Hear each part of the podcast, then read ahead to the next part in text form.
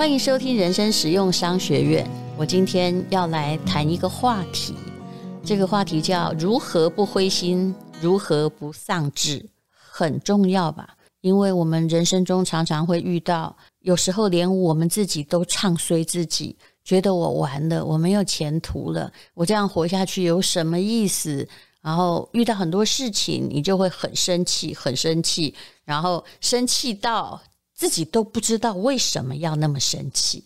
我用的是这一位比丘尼的文章啊，与其说她是比丘尼，我觉得应该说是一个女性的喇嘛吧。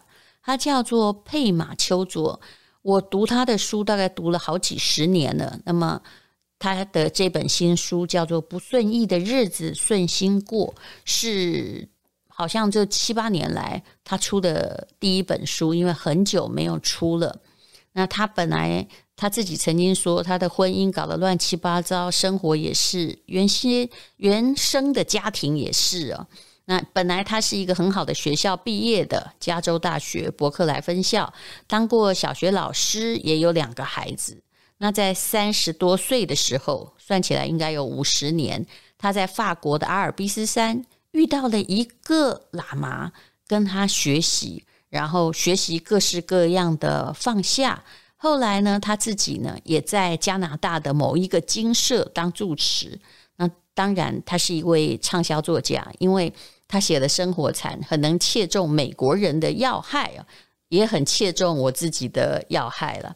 那所以呢，大家都觉得读他的书会得到很大的力量。好，我今天要说的是如何不灰心丧志。他里面有举一个例子啊，非常有趣哦。他说他有一个学生哦，就是来跟他学佛法的学生，是个大好人，可是生命中常有过不去的关卡。他有一个习惯，自己老是想不开，导致每次都自觉是受害者，总是问。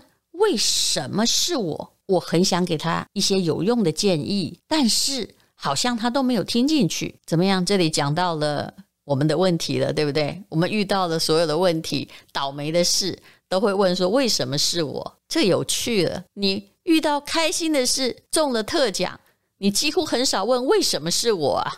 但倒霉的事，你一定会问哦。那么，呃，佩玛丘卓他说，这个学生呢、哦，还是要。常常做心理治疗，但是每一次他尝试解决问题，都会回到某个原点哦。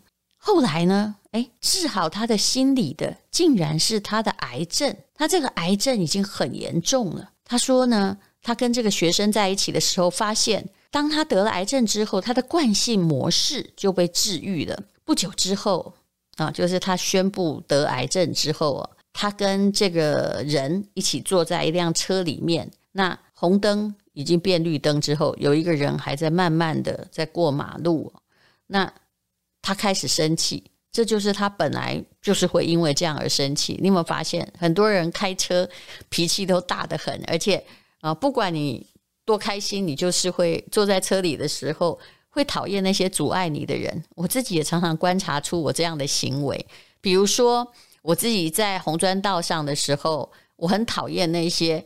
啊，像我冲过来的脚踏车，我会觉得他们不应该在那里。但是说真的，如果你在台北市要骑 U bike，有些时候你一定要骑红砖道啊。当我自己骑脚踏车的时候，我又很讨厌那些挡住我路的行人。我们会常常换了位置就换了脑袋，都在这种状况。好，那我回到了这本书，他说这个学生本来会因为有人挡路就会开始生气嘛，因为他很容易愤怒哦，但是。诶，得了癌症之后，他很快打住了，跟佩玛丘卓说：“哦，我现在可没有时间对别人慢吞吞过马路生气。”那这位呃佩玛丘卓的学生呢，他还会卡在一些关系里面，尤其他跟妈妈显然关系一直都不好哦。那他每次跟妈妈讲话就生气，因为他妈妈。这妈妈是很厉害的，就是他很会哪壶不开提哪壶，挑动你敏感的神经。他知道哪一招可以直接刺痛你。那但这个人自从诊断出癌症，他跟妈妈通电话，妈妈说出一句过去肯定挑动他神经的话，一定会让他愤怒的话。诶，他突然会回答说：“妈，我可能快死了，没有时间再跟你作对了。一夕之间完全改变。当然啦，这位作者也说，他多年的禅修和心理治疗协助架构的这个背景，可不是人大概也不能够真正顿悟，只是突然把它摆在癌症里头，哎，过去学的理论就都有用了。他把事情放在一个比较宏观的场域里面，才从惯性挣脱出来。这句话该怎么说呢？也就是从死亡来说，这些争执，妈妈讲的难听的话，别人挡住了你的路，也不算什么了，不是吗？佩马丘卓说：“发现自己时日无多，的确能扩大我们的视野。但是我说真的，也不是每个人这样。我看到很多人，一旦得了癌症，也只是一直在问为什么是我，问了几十年啊，问到自己连这个。”有些人就是他还拖延，他完全不肯承认这个人就是我，我已经得了癌症。我看过很多回避者，嗯，作者说呢，不是每一个人都会突然接到一张癌症的诊断书，我们也不必靠着巨大或威胁生命的事件来唤醒我们自己哦。那应该要怎么办呢？其实怎么办的答案挺简单的，所有宗教。大概都会提出这个方式，叫做你要有自觉。当然，基督教人可能就是要你祷告了。但是，祷告难道不是在让你唤醒你自己的自觉吗？有自觉意味着什么？他解释得很好。他说：“你真的感受到了你的感受，而且你会发现你的感受呢，其实是很脆弱，而且很原始。”我那个得癌症的朋友呢，他后来就接受了自己的脆弱，他不想在琐事上浪费时间，因为他知道他大概也不能够活很久。比起死亡，其他的事都太微小了。如果你有自觉的话，那些愤怒也不会继续被扩大。如果你能够真诚地感受到自己的感受，不管是你的坚强面，或者是你的脆弱面。其实只要感受你的脆弱，你就不会一味的让自己的负面情绪往下滑，往下滑，一级一级滑向没有光的所在。观察自己是需要很大的勇气的。这位佩马丘卓说：“你可以去学习，跟你的烦恼一起正襟危坐，而不要因为有烦恼而躲藏。”没有人是真的完美，或者是白璧无瑕的。你必须去接受，你有一些坏习惯，而且仔细的去看它，静静的去看它，否则别人都看到了，我们自己都看不到。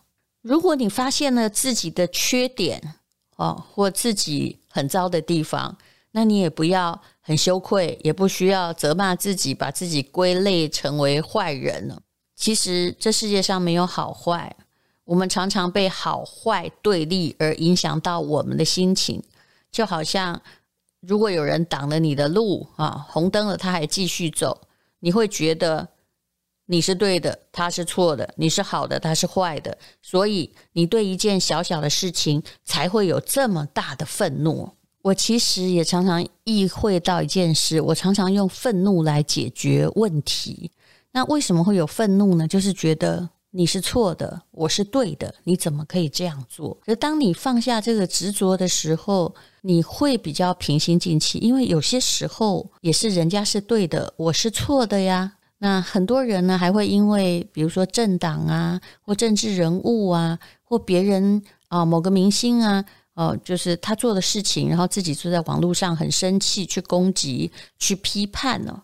但是这位。女性的比丘尼说：“他说我们呢，常常是被情绪牵动。那我们可以理直气壮的对政府，或者是某一个明星，或者是某个企业的老板，看到他们挡住了社会公益，我们就生气。可是无论如何，只要你被激怒，你就是产生不了任何作用。为什么？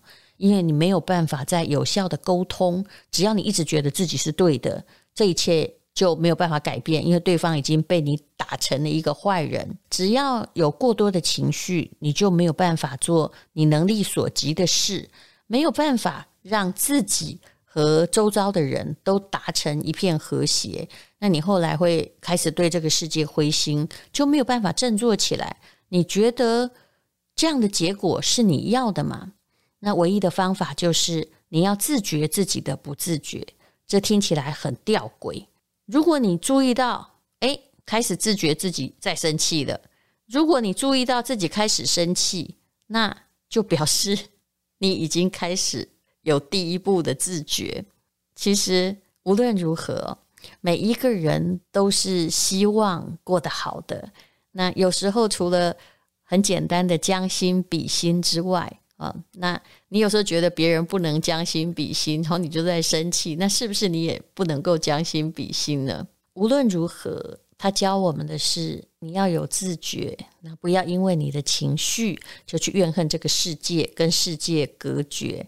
那每个人呢，都是呃，这个我也相信每一个人呢，他的心都是一个白纸。其实对他而言，他做任何事，他的思考，他。